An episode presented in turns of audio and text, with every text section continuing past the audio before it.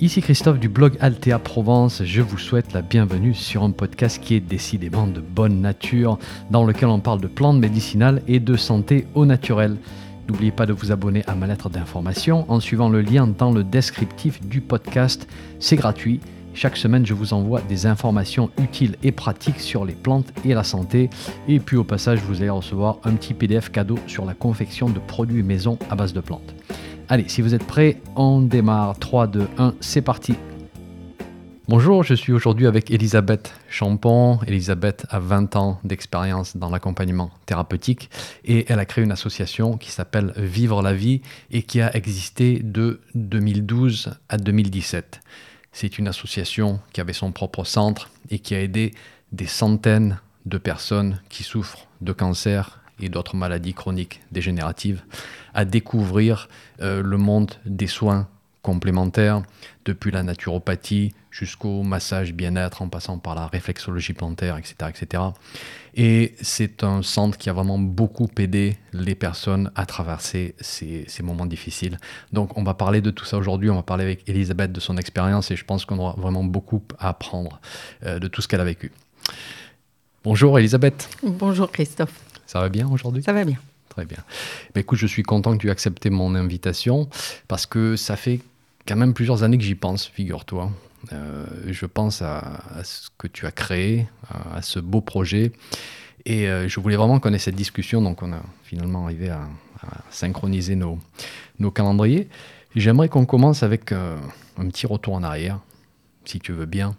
Donc l'association a commencé en 2012. si on remonte dans les années 2010-2011, euh, qu'est-ce qui se passe dans ta vie et quels sont les épisodes qui t'ont amené à cette idée de, créer une telle association? Alors, euh, bon, d'abord, merci. C'est un grand plaisir pour moi de pouvoir parler de ce projet euh, qui me tient à cœur, qui m'a tenu à cœur et qui malheureusement s'est terminé faute de finances, parce que c'est compliqué de trouver des financements dans un statut associatif. Alors, en 2010, j'ai euh, eu un cancer. Bon, alors je pourrais repartir sur plus loin hein, pour, euh, pour un peu les raisons qui, ont amené cette pathologie aussi. Mais je ne crois pas que ce soit forcément nécessaire, donc on va réduire le champ de l'arrière. Euh, j'ai eu un cancer en 2010 et j'ai été euh, très accompagnée par tous mes, amis euh, qui travaillaient justement dans tous ces secteurs dont tu as parlé tout à l'heure.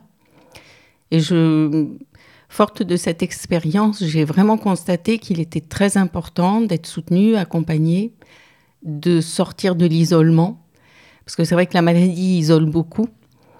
Et je j'ai rencontré aussi le docteur, euh, le docteur Mouisset, puisque c'est lui qui m'a suivi en chimiothérapie. J'ai pu visiter, rencontrer et même travailler pendant six mois dans le centre ressources à Aix-en-Provence. Et je me suis dit, mais pourquoi pas, euh, pourquoi pas faire quelque chose sur, euh, sur l'île sur Sorgue et sur le Vaucluse donc après, avec le docteur Mouisset, on avait quelques différends dans le sens où moi, je ne voyais pas la nécessité de, de travailler uniquement avec des gens qui étaient touchés par le cancer, puisque bah, je ne suis pas cancérologue et que je trouvais que élargir, c'était aussi intéressant. Du coup, j'ai monté ce projet euh, avec, euh, avec cette idée profonde que toutes les pathologies chroniques dégénératives nécessitaient un accompagnement semblable, semblable parce que l'être humain qui est touché a besoin de la même chose fondamentalement, c'est-à-dire de soutien, de lien et alors je pourrais dire d'amour parce que en fait euh, on est très rejeté. Moi quand j'ai été malade, quand j'étais en, en chimio, il y a une personne qui m'a dit je te fais pas la bise parce qu'on sait jamais. Bon, alors ça peut paraître ridicule, mais le cancer ça, panique tout le monde. Donc quand vous avez le cancer, vous êtes euh, forcément comme quelqu'un qui mobilise chez l'autre la possibilité que ça lui arrive aussi. Donc ça devient compliqué. Absolument. Et je me suis dit, mais c'est fou, quoi. C'est un truc jamais j'aurais pensé. Alors on peut... Il y, a des pathologies où effectivement on a peur de la, de, la contagion, mais enfin le cancer, euh, il n'y a pas de... Enfin, personne n'en a parlé, jamais. Donc c'est vrai que c'était assez étonnant et je me suis dit, mais on devient des parias et il faut qu'on arrive à revenir à notre qualité d'humain, à retrouver de la dignité et, et à se recentrer à l'intérieur de soi parce que l'agression extérieure est très forte. Quel est, toi qui as, qui a traversé ce, système d'oncologie en fait pendant ta maladie, euh, quelles sont les, les difficultés que toi tu as vécu Comment est-ce que tu vois la situation justement dans ces centres d'oncologie qui sont un petit peu dépassés par les événements? Si on regarde les statistiques du cancer aujourd'hui, ça devient de, de, plus en plus effrayant. Donc on voit, on voit comment le système va devenir complètement engorgé dans, dans les décennies qui arrivent. Euh, est-ce que toi, tu as vraiment ressenti ce, ce malaise dans le système lorsque tu l'as traversé? Alors, euh, il y a dix ans, je pense que c'était différent déjà, parce que la flambée, elle est, euh, elle est complètement folle là, euh, sur les années qui, qui passent. moi, j'ai été accompagnée par une super équipe. C'est vrai que l'équipe d'Aix-en-Provence, ils étaient tous vraiment super, super. Mmh. Après, le, le, le, problème, il vient du fait que on est considéré comme une personne qui n'est qu'une maladie quand on fait une chimio. Parce qu'on se retrouve à avoir un aspect physique qui, qui, fait peur, mhm. qui est plein de, d'images négatives. On n'a plus de cheveux, on a une tête à faire peur, on a les yeux, enfin, on ressemble à des poissons rouges. Enfin, c'est, c'est terrible. Et en fait, les gens ont cette vision de la personne qui fait qu'elle est très cataloguée. Alors qu'en fait, c'est pas la maladie qui donne cet aspect-là. Quand on est malade, on n'a pas l'air spécialement malade. C'est après, c'est tous les traitements qui entraînent ça. Donc c'est ça qui était difficile dans ce parcours de chimiothérapie. Plus que plus que l'accompagnement et le lieu, parce que c'était vraiment. D'accord. C'était un endroit où justement on était considérés comme des êtres humains, parce qu'en fait ils voient que des malades. Oui, absolument. Donc ils, ils dépassent un peu ce, ce truc-là. C'est dans la vie quotidienne que, que ça, ça n'existe pas. Et que justement, on a besoin d'un endroit où on redevienne un être humain. et c'était un peu le projet de, de l'association. D'accord. Et c'était, c'était intéressant parce que les gens qui venaient à l'association, ils l'ont souvent dit ça. Ils ont dit ah, enfin on peut être, on peut être nous-mêmes. Voilà. On est des êtres humains quand on vient là. On n'est plus euh, uniquement euh, une pathologie sur pattes quoi. On va revenir bien sûr à l'association, mais avant, tu nous as donné beaucoup d'informations en quelques minutes. Tu nous as parlé du centre ressources à Aix-en-Provence. Tu nous as parlé du docteur Jean-Louis Mouisset, qui a beaucoup fait dans, le monde de, l'oncologie. Euh, est-ce que tu pourrais nous parler un petit peu plus de ce centre à Aix, comment il fonctionne, et, de, du docteur Mouisset, justement, comment il t'a aidé dans ton parcours à toi? Alors déjà, c'est quelqu'un qui c'est quelqu'un qui est très humain et qui ne travaille pas avec des statistiques, c'est-à-dire que chacun est différent. Donc il a une écoute qui est, super intéressante de ce qu'on amène avec soi. C'est-à-dire qu'on n'est pas euh, à tel pourcentage, donc tel chimio, donc euh, même si évidemment euh, il y, y, a des systèmes de, de traitement comme ça aussi, aussi par lui, parce que c'est malgré tout euh, la réalité. Mais il est dans l'écoute de ce dont on a besoin, et puis ce qu'il propose. Euh, enfin, à l'époque, le centre ressources était minus. Hein. C'était euh, trois pièces en dessous de la clinique. c'était c'était pas du tout ce que c'est devenu, ce que c'est devenu aujourd'hui. aujourd'hui, je ne pourrais pas en parler en étant au fait de ce qui s'y passe. Moi, j'ai assisté à la transition entre euh, le petit appartement et le centre ressources tel qu'il est maintenant euh, à Aix-en-Provence. C'est-à-dire, c'est un endroit immense. Je crois que c'est 900 mètres carrés de surface. Enfin, c'est vraiment un endroit immense. Ce qui nous dit que le besoin est énorme et qu'il est bel et bien présent. Oui, oui, tout à fait. Et puis, euh, il, a fait des, il, a fait des petits. Je ne sais pas combien exactement de centres ressources sont ouverts en France, mais il y en a, il y en a quelques-uns. Ça, je, ça, j'en suis sûre. Donc, quand tu as eu ton idée, toi, de, de ton association, de ton centre, tu en as parlé à, au docteur Mouisset Voilà, j'en ai parlé à Jean-Loup et euh, il m'a dit ben, venez, euh, venez travailler au centre ressources et comme ça, euh, vous verrez comment ça marche. Donc, tu as travaillé, toi, au centre Donc, j'ai travaillé six mois au centre ressources. Voilà. Et ça t'a aidé à affiner ton projet, ta vision, du moins Ça m'a aidé à affiner ma vision, ça m'a permis de voir euh, plus exactement ce que moi je voulais mettre en place, euh, les points où je... Alors, pas forcément de, désaccord, mais là où moi je voulais ouvrir un peu par rapport justement à ce qu'on disait tout à l'heure aux pathologies. Et puis, euh, et puis, et puis ça m'a montré aussi tous ces gens que je voyais là-bas et qui étaient très nettement améliorés dans leur quotidien par cet accompagnement aussi. Donc j'ai fait un mix entre ce que je connaissais moi en tant qu'accompagnante euh, depuis de nombreuses années, ce que je voyais au centre ressources, ce que je vivais moi à l'intérieur de mon corps et ce que je projetais comme étant, euh, comme étant un accompagnement qui me semblait cohérent. D'accord. Au moment où, tu crées l'association. Est-ce que tu as terminé, toi, avec ton parcours, ta maladie? Non, j'ai commencé quand j'étais en chimio à écrire, euh, à poser, à poser les premières lignes du projet.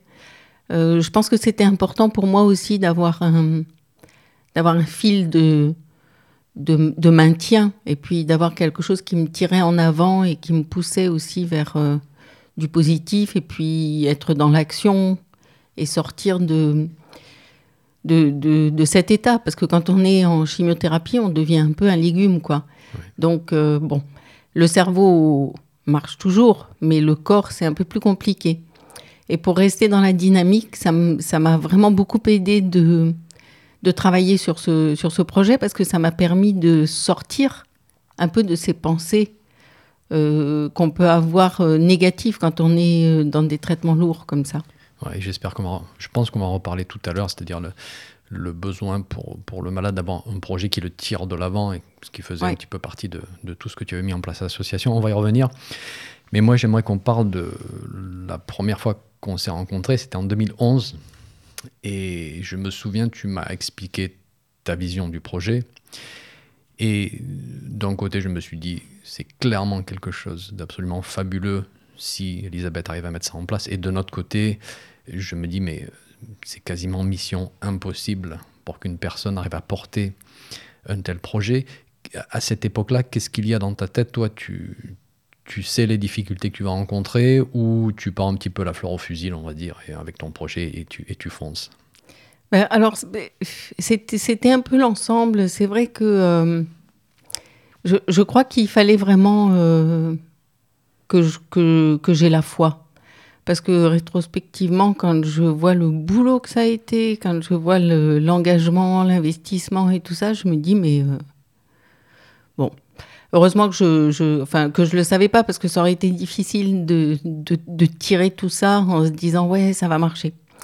Et puis, euh, ce qui m'a beaucoup porté, c'était euh, le, je sais pas, c'était, vraiment comme un appel, quoi. C'était, une foi intérieure qui, qui me disait, mais si, ça va marcher, il faut y croire. Euh. Et puis ensuite, la vie m'a permis des rencontres qui, qui étaient euh, complètement stupéfiantes et tout, tout, s'est, enchaîné comme ça. Alors, euh, bon, ça, c'est, c'est moi qui pense un peu comme ça. Je me dis que quand les choses sont justes, on a la, on a la pêche pour le faire. Et quand on a la pêche pour le faire, c'est comme s'il y avait un système énergétique qui permettait de rencontrer les bonnes personnes et de pouvoir monter euh, les marches jusqu'à la réalisation du projet.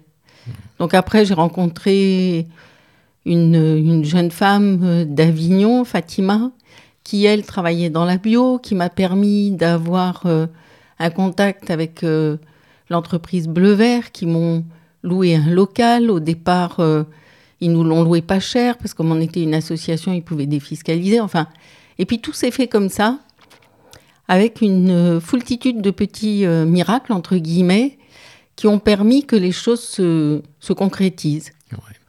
Et c'était c'était complètement incroyable. C'est hein. fou, mais je pense que de nombreuses personnes pourront être d'accord sur ce point-là. C'est-à-dire que le jour où on, tu trouves, où on trouve notre projet, il n'y a plus vraiment de doute sur le chemin. Euh, c'est même pas que les. Enfin, comme dit mon, mon, fils, des plans B, il n'y a pas de place pour le plan B, il n'y a qu'un plan A et c'est avec ça qu'on travaille. Et euh, c'est ce ressenti-là, je pense que, que que tu as eu, c'est-à-dire que tu ne t'es pas donné le choix, tu n'as jamais pensé à, à, l'échec, tu as juste démarré le projet. Et la, vision initiale, qu'est-ce qu'on trouve dans les statuts de l'association en 2012 Quelles sont les grandes lignes euh, lorsque tu as démarré? Alors, quand euh, j'ai déposé les statuts, euh, l'objectif de l'association, c'était amélioration de la qualité de vie des personnes touchées par le cancer ou par une pathologie chronique dégénérative. Et c'était vraiment l'idée, c'était de permettre aux personnes de, de travailler sur leur qualité de vie. Et pour moi, la qualité de vie, ça englobait beaucoup de choses. C'était d'abord comment est-ce qu'on peut améliorer la qualité de vie au quotidien? Et ça, c'était euh, gestion du stress, alimentation, euh, sport et surtout arriver à se reconnecter à, à soi. Alors, euh, ça, c'est quelque chose que j'ai eu beaucoup de mal, peut-être que j'ai pas complètement réussi à expliquer, ou... mais dans l'absolu, c'était d'arriver à ce que les gens puissent percevoir sensoriellement, c'est-à-dire physiquement, ce qui était bon pour eux et ce qui ne l'était pas. L'idée, c'était d'arriver à leur permettre de sortir du mental. Quand on est, quand on est malade, la maladie, elle prend toute la place. Alors qu'en fait, c'est, dans la réalité, c'est, c'est faux. Je faisais un petit dessin quand je recevais les personnes à l'association et je, je, faisais un cercle. Et je leur demandais alors, votre pathologie, euh, c'est quoi euh? Bon, c'était facile pour les, pour les pathologies cancéreuses, pour le reste, c'était un peu plus compliqué. Et ils me disaient, ben voilà, j'ai une tumeur qui fait euh, 4 cm ou, enfin, ou 7 ou 8 ou 2 ou 3, enfin, peu importe. Et dans le cercle, je leur, je leur faisais un point. Mhm. Et je leur disais, donc voilà, à l'intérieur de vous, votre pathologie, elle correspond à ce point. Mhm. Et alors là, ça, ça, les étonnait toujours parce qu'ils me disaient, mais c'est si petit.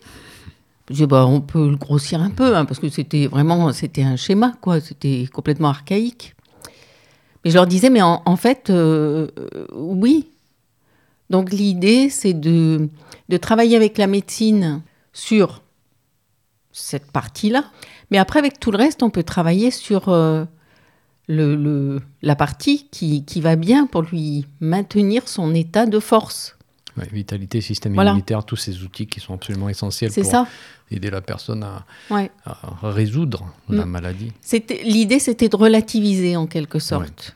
Ouais. ça me fait penser à Victor Frankl qui, euh, lorsqu'il sort des camps de concentration, euh, explique que le, on a chacun nos misères, mais voilà, comme tu une misère dans le corps, c'est peut-être un petit point, mais une misère dans la tête, c'est comme un gaz, une misère en fait, ça prend tout l'espace que tu lui donnes. Et là, effectivement, euh, lorsqu'on te délivre le diagnostic d'une telle maladie qui tombe un petit peu comme un couperet quand même aujourd'hui, hein, euh, ça va prendre tout l'espace, ça va prendre toute, toute notre vie. Notre vie va devenir voilà, le cancer ou un autre type de maladie. Et avec le centre, justement, l'objectif de toute l'équipe, c'était d'aider la personne à, ouvrir des portes et des fenêtres et respirer un peu et, faire rentrer de nouvelles idées justement pour qu'elle arrive à, oui, c'est ça. Et puis, euh, c'est aussi d'arriver à ce que physiquement, la personne, elle, elle puisse euh, trouver que, que son corps n'est pas qu'un ennemi.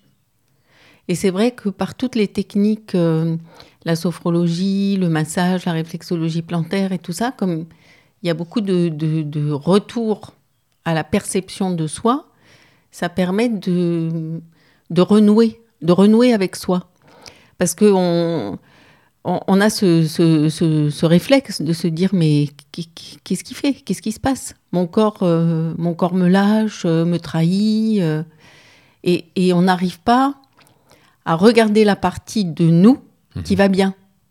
Et c'est parce que c'est envahissant tout ça. C'est vraiment un, système qui, qui, qui prend l'ensemble de l'être. Et redonner à la personne sa capacité de se voir comme un être humain qui, qui par une certaine partie de lui, va bien. C'était vraiment essentiel.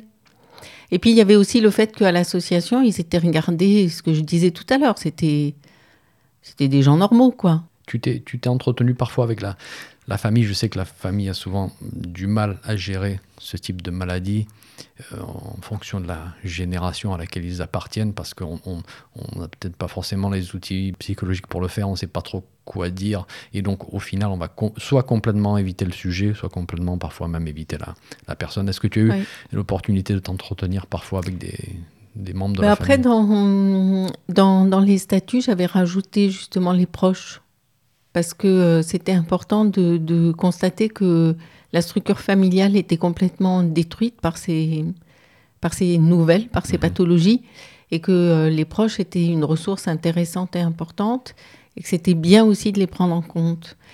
Donc euh, on a eu euh, des accompagnants qui se sont inscrits à l'association et qui ont eux aussi pu expérimenter ce qu'étaient un peu toutes, toutes ces pratiques. Et c'était bien parce que c'était aussi important que les gens voient que c'était pas une secte, parce que ça aussi, c'était le, piège. Parce que toutes ces, toutes ces pratiques, il y a plein de gens qui pensent que c'est euh, que c'est des sectes, que du coup, euh, tout le monde va être embarqué dans un truc complètement dingue. Et ça permettait aussi de, bah, de redescendre un peu, quoi. Hein. et on va parler de, de ta relation plus tard avec le, avec le corps médical, parce que je trouve que c'est vraiment intéressant la manière dont, dont, tu as géré justement tout ça. Mais Revenons à l'association. Donc, euh, je suis malade et donc je vais devenir adhérent à l'association. Je paye une cotisation. Oui. Hein, et ça m'ouvre les portes de vivre la vie. Donc, je me rends au centre. Qu'est-ce que, qu'est-ce que j'y trouve? Qu'est-ce qui se passe? À, quoi je peux avoir accès? Alors, déjà, pour devenir adhérent, euh, il était nécessaire d'avoir un entretien. Mhm. Alors, avec moi, et dans cet entretien, j'expliquais comment ça allait fonctionner. Il y avait une charte et les personnes qui voulaient adhérer devaient signer cette charte et s'engager à suivre, euh, à suivre cette charte. L'idée, c'était que à l'association, les personnes venaient découvrir les pratiques. Mhm. Donc, elles payaient une adhésion pour, comme tu disais tout à l'heure très justement, ouvrir la porte et rentrer à l'association. Mais après, toutes les pratiques qui étaient découvertes, c'était gratuit. L'idée, c'était que les, euh, les, les, liens entre l'accompagnant et le patient, parce que du coup, euh, c'est plus intéressant de dire accompagnant, soient vraiment à plat. C'est-à-dire qu'il n'y ait pas euh, quelqu'un qui sait, quelqu'un qui ne sait pas. C'était vraiment un échange. Et le fait qu'il n'y ait pas d'argent, mais enfin, ça, après, c'est ma croyance à moi. Hein, c'est et je ne dis pas que c'est forcément vrai, mais dans, dans tout ce que j'avais pu voir, j'avais remarqué que quand, euh, quand on a un thérapeute et qu'on qu'on va le voir, hein, qu'on va voir quelqu'un pour nous soigner, parce que c'est ça qu'on attend quand on a ce genre de rendez-vous, eh bien on paye. Donc en retour, ça doit fonctionner. C'est comme ça. Alors après, hein, c'est ça, c'est ce que moi j'avais remarqué et c'est quelque chose que je pense important d'expliquer. Donc ce que je voulais, c'était que les personnes soient plus engagées personnellement et que pour ça, elles puissent pas dire à la personne qui les avait accompagnées, oui, mais enfin moi, euh, euh, j'ai payé et puis euh, et puis j'ai pas le retour que je veux, je suis pas guérie ou je suis pas, mmh. voilà. Je voulais que chacun prenne ses responsabilités et que ce soit de la découverte. Oui. D'autant plus que tout ce monde-là est très très très délicat, comme nous le savons, vu que même les termes euh, guérir ou soigner ne sont absolument pas autorisés dans notre petit monde, même le terme thérapeute. Et donc, c'est, on marche vraiment sur des œufs. Mais euh, peut-être qu'il faut expliquer que ce que tu as mis en place, c'était un contexte plus particulier parce que c'était vraiment de la, découverte, c'est-à-dire que la personne n'allait pas avoir littéralement une, une séance, mais voulait découvrir ce qu'était la naturopathie, voulait découvrir ce qu'était, le massage bien-être, etc. etc. Donc c'était un premier contact avec un praticien de santé. Et si la personne par la suite était intéressée par cette approche, elle pouvait rentrer en contact avec le praticien hors de l'association pour engager un parcours avec euh, cette personne. C'est bien ça? C'est ça, c'est ça. Et c'était important parce que tous les, toutes les personnes qui faisaient découvrir leur pratique étaient bénévoles. Mhm. Donc il est clair que c'était impossible euh, qu'elles aient aussi trop de temps à dépenser euh, à l'association parce qu'ils avaient aussi leur activité et comme tout le monde, euh, besoin de de pépettes à la fin du mois pour manger. Bien sûr, parce qu'on a sûr. un peu tout cela. Absolument. Et puis après, ce qui était aussi très important dans la charte qui était signée par les adhérents, c'était qu'il était impératif qu'il soit suivi médicalement. Oui. C'était euh, une obligation.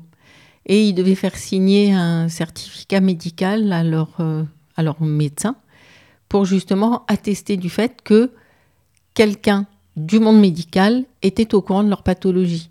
Donc chaque médecin savait que la personne allait venir devenir adhérent à En l'association. plus, voilà. Donc au moins la, la relation était très très claire de ce point de vue. Oui, parce que c'est très compliqué de, de faire quelque chose dont on ne peut pas parler. Mhm. C'est-à-dire que si euh, une personne est suivie euh, pour un cancer et que quand elle va voir euh, son cancéro ou son médecin généraliste, elle ne elle, elle peut pas dire qu'elle vient à l'association, c'est encore une fois une cassure dans, dans son système euh, intérieur. Et c'est- à mon sens, euh, une mauvaise chose. Donc, ça permettait de faire du lien, parce que le lien est un des premiers soins, et ça permettait aussi de légitimer l'association et d'être regardé comme une, euh, comme une association de, de support et de soutien, et pas comme quelque chose de qui allait, qui allait supplanter euh, les traitements, les traitements. Et ça, c'est vrai que je, je demandais aussi aux praticiens, parce que les praticiens aussi devaient signer une charte pour intervenir à l'association. Je leur demandais aussi de ne jamais parler d'autre chose que de complémentarité. Mhm. Voilà. On n'était en aucun cas euh, de l'alternatif ou euh, Oui, oui. voilà. C'était vraiment important. On était complémentaires. Et là, je te, je te tire mon chapeau pour avoir clarifié tout ça dès le départ, parce que ça- ce qui fait que ça a démarré d'une manière assez saine. Donc, restons un petit peu avec la, la relation justement avec, euh, avec, avec les médecins. Donc, euh, euh, tu allais toi-même rendre visite à certains médecins pour parler de l'association. Au fil du temps, les médecins se sont mis à recommander Oui. l'association. Tu nous parles un petit peu de, de tout ce qui s'est passé de, de ce côté-là? Alors ça, c'était c'était vraiment chouette parce que euh, ça faisait partie un peu de mes angoisses. Je me disais, je vais me faire envoyer aux fraises avec euh, mon idée bizarre et tout ça. Et pas du tout. En fait, je me suis aperçue que le, le monde médical était, euh, était très en demande parce que, comme tu disais tout à l'heure, alors même si c'est les statistiques évoluent dans un sens un peu négatif, il y avait les statistiques étaient moins moins pires entre guillemets il y a dix ans, mais c'était déjà quand même très très fort.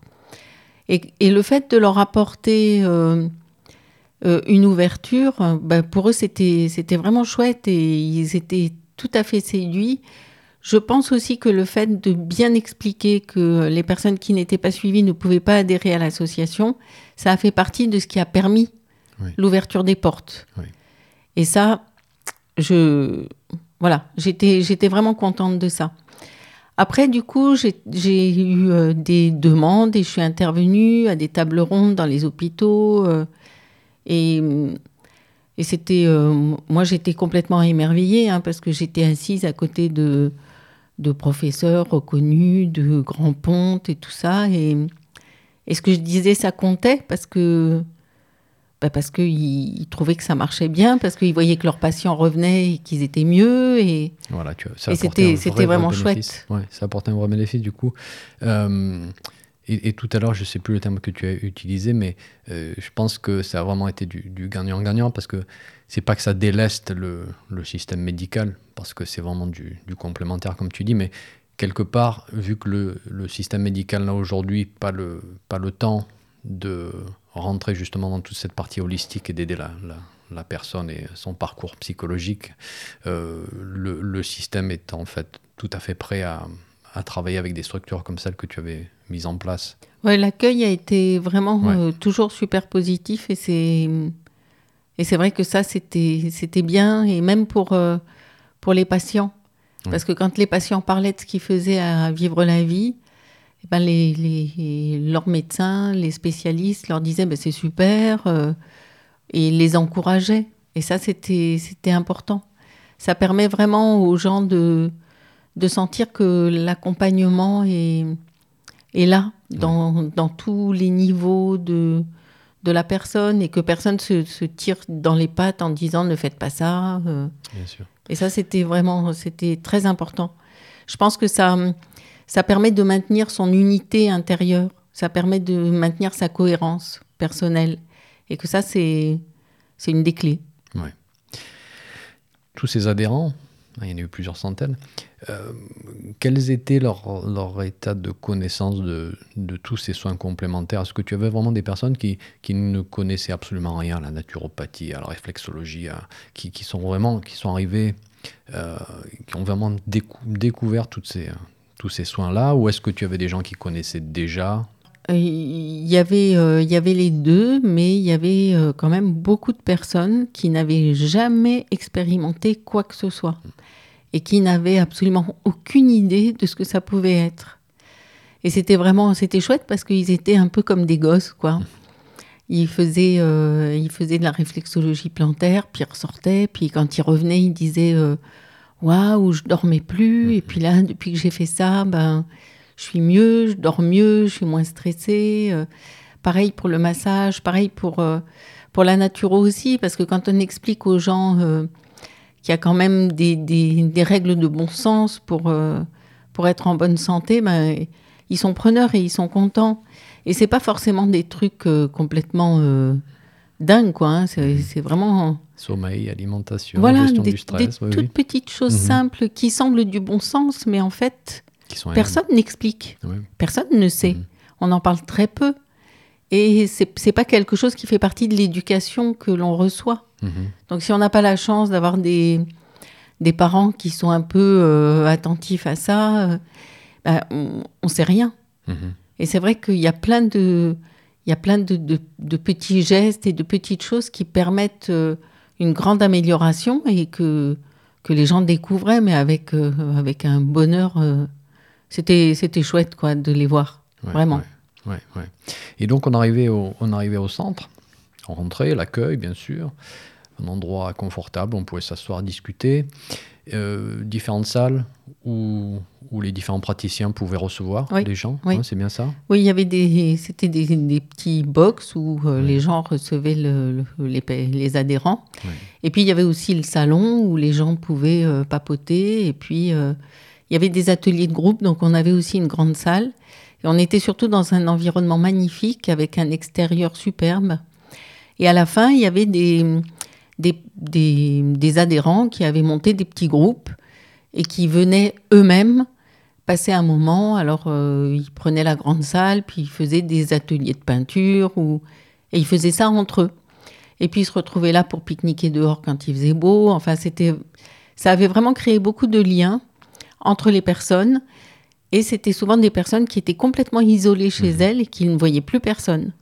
Donc, c'était... euh, Après, ils ont fait aussi des activités à l'extérieur. Il y a toujours, euh, d'ailleurs depuis, il y a toujours une personne qui organise des marches tous les lundis. Et il y a, il y a plein d'adhérents de l'assaut qui y vont depuis. hein. Et ça, c'est chouette parce que c'est c'est une régularité, c'est un soutien. Et c'est c'est beau, c'est vraiment tout un, tout un parcours d'amitié qui s'est créé. Ouais, je pense qu'il faut vraiment qu'on parle de cet aspect de, de se sentir isolé lorsqu'on est malade. Oui. Euh, il y avait des personnes qui venaient tout simplement pour s'asseoir dans le petit salon et discuter, tout Oui, simplement, oui, oui, oui, pour ne pas se sentir, pour ne pas être seul. Oui, parce que c'est des personnes qui étaient complètement seules chez elles et, et qui venaient là. Et c'était un endroit où on baissait sa garde parce Oui. qu'on n'avait rien à prouver à personne, on n'avait pas à se justifier, à expliquer ce qu'on traversait. Tout le monde était dans la même situation, tout le monde se comprenait en fait. Oui, oui, oui. Ouais. Il, y avait, euh, il y avait un bac avec des bouquins et les gens venaient là. Et je me souviens parce que quelquefois, j'en, j'en voyais en passant avec euh, leur petit plaid. Ils venaient avec leur plaid, ils se calaient sur le canapé, ils bouquinaient, puis après ils faisaient la sieste. Donc il y avait des gens qui dormaient là au milieu et puis, euh, et puis c'était, c'était super, quoi. Ouais, Et c'était vraiment. euh, c'était un endroit très, très cocooning, très Ouais. familial. Et j'aimerais qu'on parle de ce que tu appelais le parcours d'éducation thérapeutique. Ouais. C'était un programme qui s'étalait sur quasiment neuf mois. Oui, hein. le, le point de, de régularité de structure était vraiment très important pour, pour ce programme-là. Euh, Pourquoi enfin, D'abord, explique-nous un petit peu ce qu'était ce programme en fait et, et ce que tu avais en tête. C'était quoi l'objectif? Alors, à la différence justement de la découverte, je, j'avais, euh, j'avais l'impression que c'était important aussi de, de pouvoir permettre aux gens de vraiment apprendre. Voilà. Apprendre euh, les, gestes, les réflexes, euh, avoir des outils. Et là, du coup, c'était un programme qui était sur 34 semaines. Les personnes venaient une fois par semaine, toute une demi-journée. Et ils faisaient plusieurs choses. Il y avait de la nutrition, il y avait de l'hypnose, euh, il y avait de la sophrologie, il y avait de la de l'art-thérapie. Il y avait plusieurs ateliers qui permettaient de construire des outils et, de, et là, là plus de, de travailler sur soi avec l'aide d'un, d'un praticien justement. Et c'était un engagement, c'est-à-dire que les gens, ils s'engageaient à venir toutes les semaines. Et là, ils payaient un- une somme bon, qui était un- assez dérisoire, mais il n'empêche qu'il y avait aussi un engagement financier. Et là, les praticiens étaient rémunérés. Mhm. Et du coup, c'était tout à fait une optique différente. C'est-à-dire que euh, pour moi, c'était un peu comme aller à l'école. Oui. C'était pas non plus quelque chose où euh, on allait leur donner des, des trucs tout prêts, tout faits, et puis euh, mode d'emploi, je Mhm. fais ça et puis tout va bien. C'était, je vais à l'école de du bien-être, Mhm. de l'apprentissage, de qu'est-ce que je peux faire au quotidien, comment est-ce que je peux gérer mes émotions, qu'est-ce que je vais pouvoir mettre en place pour fonctionner différemment et mettre dans mon, dans mon escarcelle, dans ma boîte, des, des nouvelles, euh, des nouvelles manières de fonctionner au quotidien. Et ça, c'est vrai que les gens ont beaucoup apprécié la régularité, le fait de venir toutes les semaines, parce que ça leur donnait un... C'est un peu ce que tu disais tout à l'heure, c'est un objectif, c'est un but. C'est comme un fil que l'on que l'on tend et, et sur lequel on peut s'accrocher et puis, et puis qui nous tracte vers le futur. Ouais. Parce que la maladie, c'est un peu euh, nos futurs. hein. Ouais. On ne sait pas comment ça va être demain. Donc déjà là, il partait sur 34 semaines. Et a priori, c'était un projet. Mhm. Donc ça, ça reconstruisait un projet pour les personnes. Ouais. Et ça a créé des liens très très forts dans les groupes euh, qui étaient là. Dans ces groupes-là, on démarrait ensemble et on terminait ensemble. On ne pouvait pas accueillir quelqu'un au milieu du, du parcours. Ouais. Voilà, ça, et on créait un lien fort entre, entre ces personnes-là. Et hum, et il y a vraiment des gens que ça, que ça a porté, euh, porté fort, fort, fort vers euh, un autre mode de fonctionnement. Et il y a eu des, alors des, des guérisons qui ne sont pas venues que de ça, mais qui, qui ont été certainement euh, soutenues dans leur process de guérison et ça leur a permis d'avoir une autre hygiène de vie. Et du coup, ça positivait tout ce qu'ils faisaient à côté. Bien sûr. Donc tu avais toute cette euh, offre de différents soins complémentaires, mais tu avais aussi créé cette ligne directrice Oui. qui permettait aux gens d'avoir cette structure justement pour, pour progresser aussi. Donc c'est la combinaison des deux. Ça, c'était une formation, en Oui, fait. voilà, c'était euh, c'était une formation. Euh, je vais te poser une question très très très ouverte et très complexe, mais on va voir où, ça nous mène. Quel est l'aspect émotionnel dans toutes ces maladies, dans le processus de, guérison mais ça, toujours pareil. Moi, je, je me suis intéressée à beaucoup de choses et c'est vrai qu'aujourd'hui, euh, c'est à peu près reconnu par tout le monde que euh, quand on a des chocs émotionnels très forts, on a une baisse de ses défenses immunitaires. Donc ça veut dire que la gestion des émotions, la gestion du stress a un impact euh, énorme et évident sur notre état de santé. Donc c'est très important de, de pouvoir gérer son stress. Après, ça ne veut pas dire qu'on n'a plus de stress, hein, parce que ça, je ne crois pas que ce soit possible, euh, à moins de devenir ermite méditant au fond d'une grotte, euh, au fin fond de, je ne sais pas trop où d'ailleurs. Et c'est vraiment quelque chose qui qui est pas tout à fait donné à tout le monde. Simplement, euh, arriver à gérer ses émotions, arriver à gérer son stress, ça permet de faire face différemment. Et euh, c'est important de, de, constater que quand on appréhende les choses avec moins de stress, on a plus de force pour leur faire face. Et que, euh, et que du coup, gérer le stress, ça fait vraiment partie de, de des priorités que l'on devrait avoir. Et gérer le stress, ça veut dire gérer ses émotions, ça veut dire gérer son positionnement par rapport à tout ce qui nous entoure. Et c'est vrai que la vie est, est difficile en ce moment mm. et qu'on est tous soumis à ça. Et que ça ne veut pas dire qu'il faut plus avoir d'émotions. C'est important d'avoir des émotions, c'est ce qui nous maintient en vie et puis c'est ce qui fait que la vie est belle aussi. Mais il faut apprendre à, à ne pas en être complètement mm. victime. Je, je, vais te dire pourquoi je, je, pose cette question, parce que je me souviens avoir assisté à un événement du, du centre ressources, donc euh, avec le, le docteur Mousset, et avoir vu euh, ces gens sur le podium parler de, de ces parcours qu'ils ont eus à ressources et du fait que de prendre le temps de finalement s'observer de l'intérieur, ça avait fait ressortir énormément, énormément de, de, choses qu'ils avaient libérées. Beaucoup de gens pleuraient. Hein. Enfin, c'était un moment très, très, très émotionnel. Et je me demandais si, toi, tu as pu assister justement pendant ces accompagnements-là, des fois des, des petites révélations, presque on pourrait les appeler Alors, euh, tous les gens qui ont suivi ces parcours et toutes les personnes qui, qui ont même été simples adhérents de l'association sans suivre ces parcours euh, ont, ont, tous eu ces révélations. Et ça, c'était vraiment quelque chose de magnifique. Et je discutais souvent avec des praticiens parce que moi, j'étais étonnée d'avoir autant de monde, hein, parce qu'il y avait 43 praticiens bénévoles à l'association. Et j'en ai refusé hein, des praticiens, parce qu'il y en avait qui me semblaient un peu. Euh, euh, un peu trop perchés, entre mmh. guillemets, pour, mmh. euh, pour, pour, pour, moi. Hein. Ça ne veut pas mmh. dire qu'ils étaient inefficaces, ou... mais ça rentrait pas dans ma conception de, de la manière d'accompagner.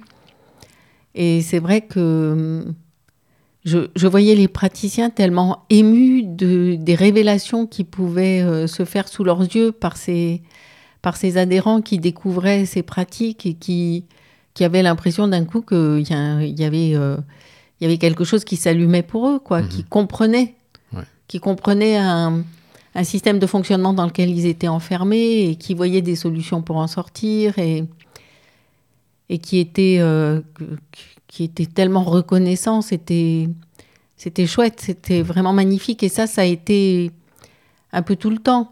Après, il y a eu aussi des décès. Hein. Il y a des gens qui, qui, qui sont partis et, et c'était, c'était terrible pour tout le monde parce qu'on était tous, euh, on était tous dans un vrai lien de, d'amitié en quelque mhm. sorte, hein, puisque justement, l'idée c'était un peu d'aplanir euh, un système qui aurait pu être hiérarchique. Et j'ai eu aussi des appels des familles, pour revenir à ce qu'on disait un peu tout à l'heure. Alors pas forcément des familles adhérentes, mais des, des enfants de personnes qui sont décédées et qui m'ont dit euh, mais on n'a jamais vu notre mère aussi heureuse que pendant cette dernière année de sa vie où elle était suivie à l'association. Mhm. Bon, ça c'est touchant. On aurait préféré qu'elle qu'elle reste vivante, mais en attendant le parcours qu'elle a fait pour euh, pour ce, passage, il a été beaucoup plus serein que si elle était restée toute seule chez elle, parce que c'était une femme qui était complètement seule, qui était fâchée avec ses, enfants, euh, et qui a reconstruit le lien pendant ce passage à l'association. Et c'est vrai que ça, c'était super. Ce sont de belles, belles histoires. On va changer un petit peu de, de sujet. On va parler du, du financement, même j'ai envie de dire de la galère du financement de ce type d'association. Comment est-ce qu'on arrive à financer une association comme celle-ci? Est-ce que la souscription, est-ce que les, adhérents peuvent financer ou il faut juste aller chercher les fonds ailleurs? Alors non, les adhérents ne peuvent pas financer. Euh, bon, c'était un choix de ma part que l'adhésion soit mhm. accessible à tous.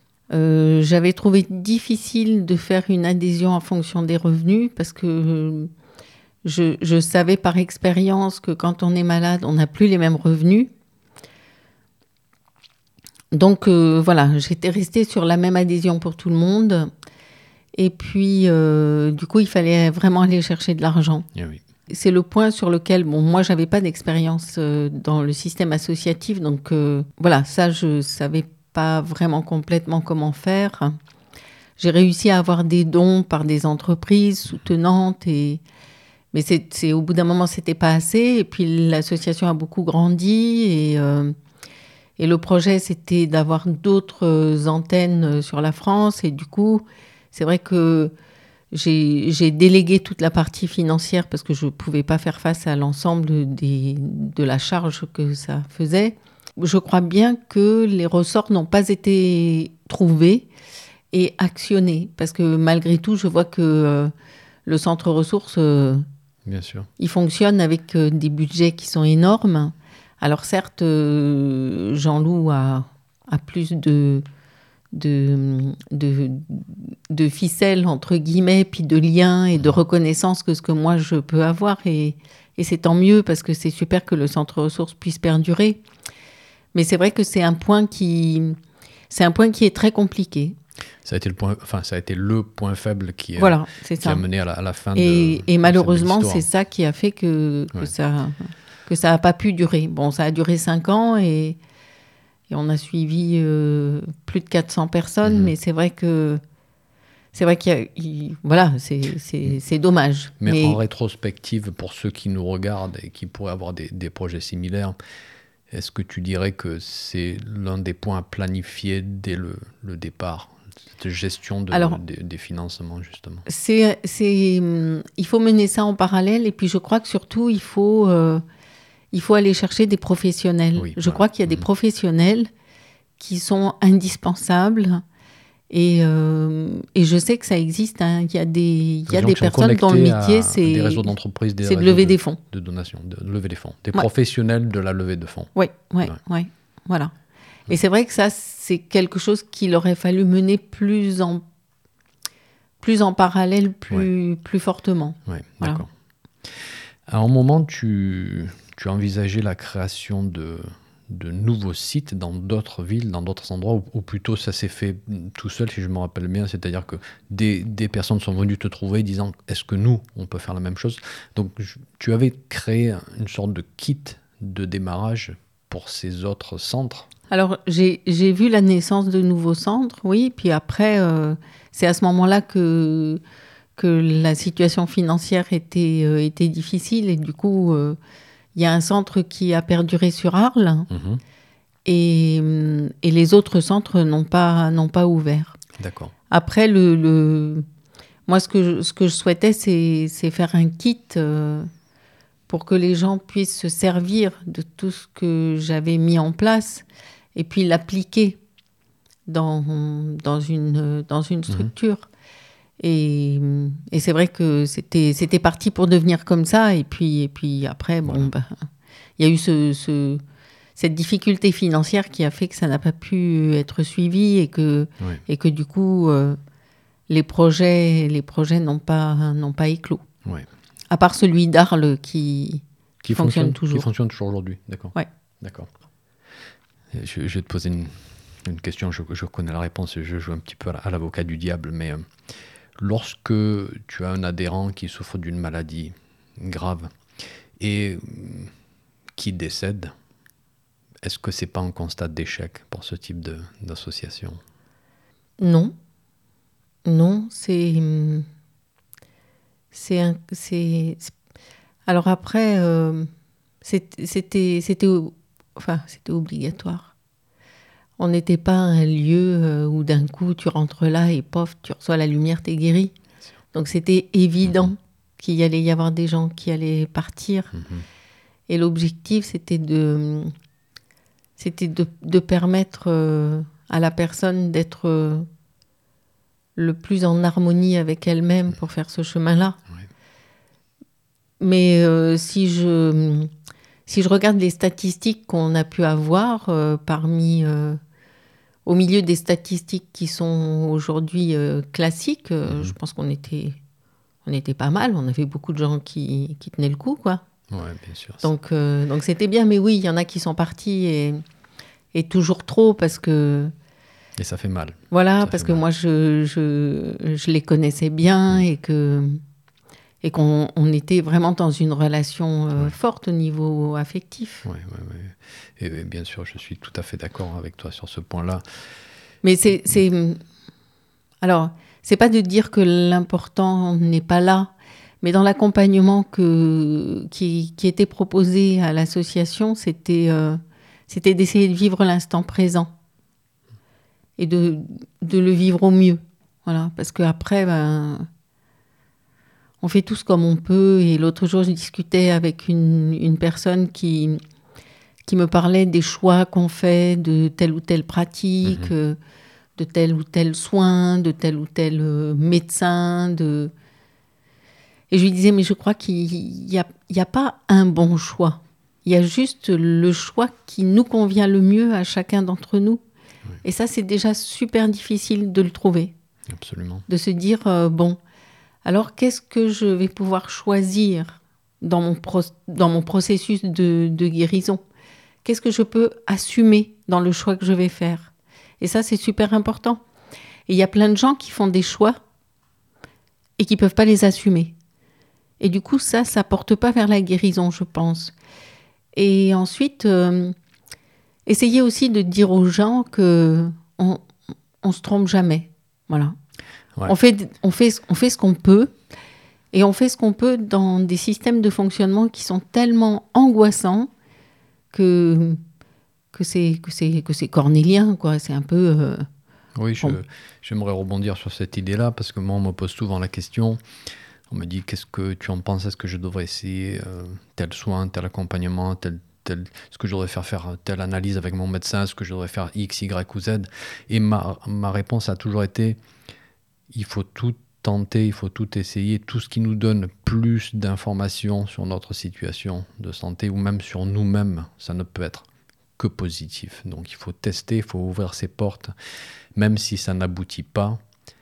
J'aurais appris beaucoup, beaucoup plus de choses sur moi et ma situation. Ne serait-ce que le fait que peut-être je ne réponds pas à ce type de soins et donc je vais essayer autre chose. Donc effectivement, je suis d'accord avec toi, il ne peut pas y avoir d'échec tant que on ne baisse pas les bras et on n'arrête pas de, de, de, rechercher ce qui nous, ce qui nous Après, je trouve, je, je, je, trouve que ce qui est, euh, ce qui est vraiment important et qui, qui faisait partie du moteur pour moi, l'association, et c'est quelque chose qui est très difficile à, à faire, c'est d'arriver à percevoir intérieurement ce qui est juste pour soi. C'est-à-dire de, ne pas être euh, dans son mental, d'essayer de, se poser et de se dire, bon, alors si je fais ce choix-là, qu'est-ce qui se passe dans mon corps et pas dans ma tête? Essayer d'écouter la vibration de ces petites cellules et de se dire, alors comment je, comment je suis avec ça, mais fondamentalement, physiquement, mmh intérieurement. Et en général, notre, notre corps, il a cette, cette, cette manière de nous signifier que aujourd'hui, peut-être demain ce sera autre chose, mais aujourd'hui, ce qui, ce qui pourrait être bien et lui faire du bien, c'est tel comportement, mhm. tel produit, tel. Euh, voilà. Être plus à l'écoute. Et, d'essayer de sortir du mental, parce que on est dans la panique, souvent, donc le mental euh, c'est même pas notre mental en fait. Souvent, c'est même pas notre mental, c'est la pression de, de, nos proches, de parents, de, de, la famille qui nous disent tu devrais faire ci, tu devrais faire ça. Mais il y a un seul chef d'orchestre, c'est nous. Nous, nous seuls savons euh, si quelque chose nous fait du bien ou pas. Et pour ça, c'est vrai qu'il faut vraiment être à l'écoute pour faire cette exploration. Parce que sinon, c'est uniquement du bruit qu'on reçoit de, de nos proches de la société qui nous dit qu'il faut faire, il faut pas faire mais ça ne nous correspond peut-être pas. Donc, euh, Oui. Et c'est vrai, c'est vrai que l'impact déjà de l'annonce d'une pathologie, elle est tellement forte que ça, ça, ça décale complètement l'intérieur de chacun. Mhm. Et c'est, c'est vraiment l'idée de l'association, c'était d'essayer de, de re-rentrer à l'intérieur de soi et de se dire, bon ok, je suis une personne, je ne suis pas une maladie, je peux encore euh, percevoir les choses et, euh, et, être un peu aligné avec moi pour savoir ce que, ce que j'ai besoin de recevoir pour être en bonne santé et pour aller mieux. Mhm. Et ça, c'est vrai que c'est, c'est, complètement difficile parce qu'on est bombardé de tous les côtés. Et puis on se dit, euh, mais si je fais pas ce qu'il me dit, parce que lui, c'est quand même un grand, un grand professeur, ben, ben ça va pas aller parce qu'il sait mieux que moi, parce que alors évidemment, il y a des choses que, que le grand professeur va mieux savoir. Mais il y a d'autres choses que la personne saura toujours mieux que quiconque, mhm. puisque c'est elle qui va vivre les choses. Les trois conseils, deux, trois conseils que tu aurais, toi, basés sur ton expérience, pour ceux qui souffrent de maladies chroniques dégénératives aujourd'hui? Alors, moi, je, je, reste toujours convaincue qu'il faut essayer de retourner vers le bon sens et que le bon sens, c'est euh, gestion des émotions, alimentation et activité physique. Comme nous disait Hippocrate il y a quelques années déjà. Voilà. Mhm. Donc c'est, un peu vieux comme le monde, mais euh, on s'en éloigne beaucoup parce qu'on vit dans un monde qui va à 2000 à l'heure et que du coup on a moins de temps, parfois même plus de temps pour euh, se remettre dans quelque chose de juste simple. Il y a ça, il y a un effet pervers aussi, je trouve, c'est-à-dire qu'il y a des choses qu'on nous a tellement, tellement, tellement répétées que ça devient un bruit de fond et en fait on les ignore et ça nous passe complètement au-dessus de la tête. Je prends l'exemple de la gestion du stress. Tout le monde va te dire oui, bien sûr, il faut gérer le stress, bien sûr, c'est néfaste pour la santé, bien sûr, les études ont montré que ça a créé une immunodéficience, etc., etc. Mais en fait, on vit tous dans notre stress et il y a beaucoup de gens qui prennent vraiment, vraiment le temps d'aller décortiquer la, la, situation. Donc un effet pervers, d'un côté, euh, certaines choses dont on ne parle pas du tout, pas assez, et d'un autre côté, des choses presque dont on parle trop, mais sans rentrer dans leur substantifique moelle et d'expliquer aux gens ce que ça veut dire exactement. Et puis après aussi, il y a une chose importante. Mhm.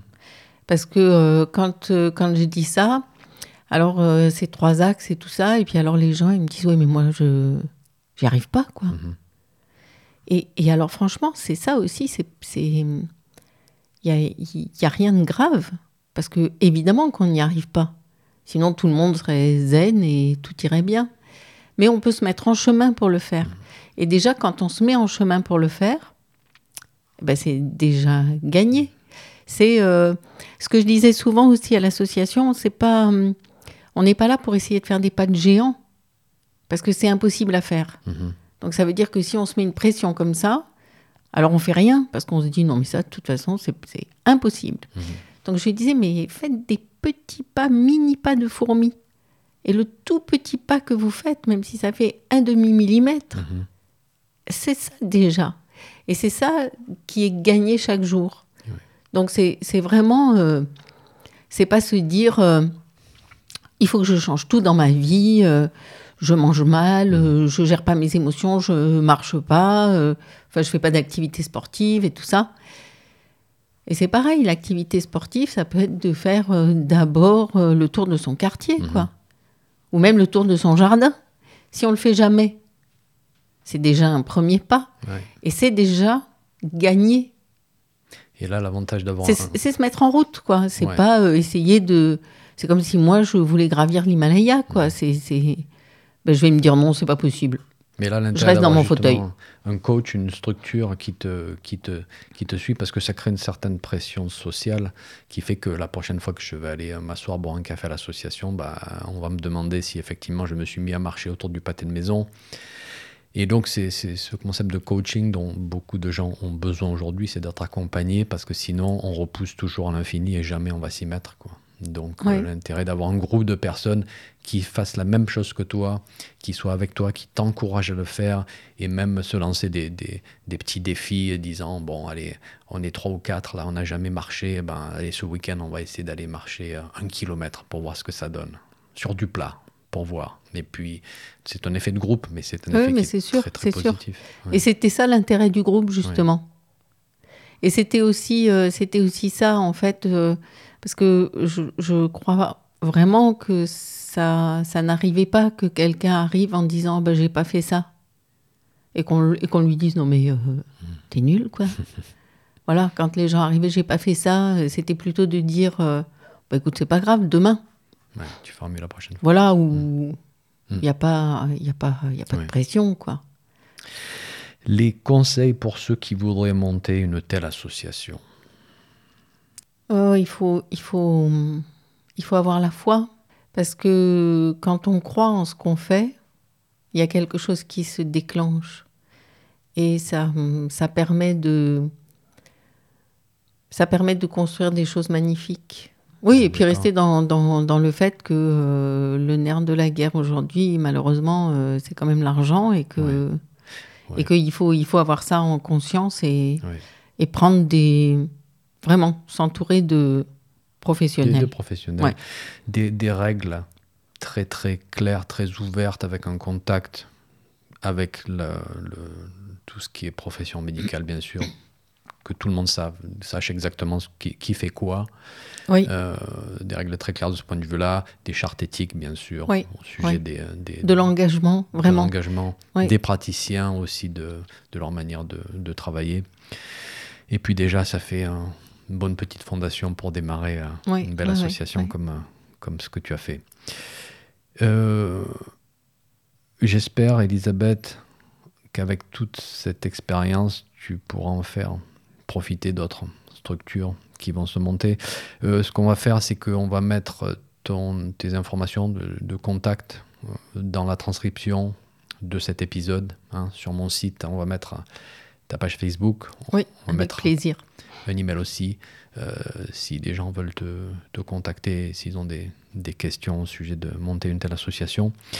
En tout cas, je voulais te dire un grand merci d'avoir partagé tout ça avec nous aujourd'hui. J'espère que ça va être une grande source d'inspiration pour ceux qui nous écoutent et, et je souhaite qu'une chose, c'est que des centaines et des milliers même de centres comme ce que tu as fait se créent de partout dans notre pays.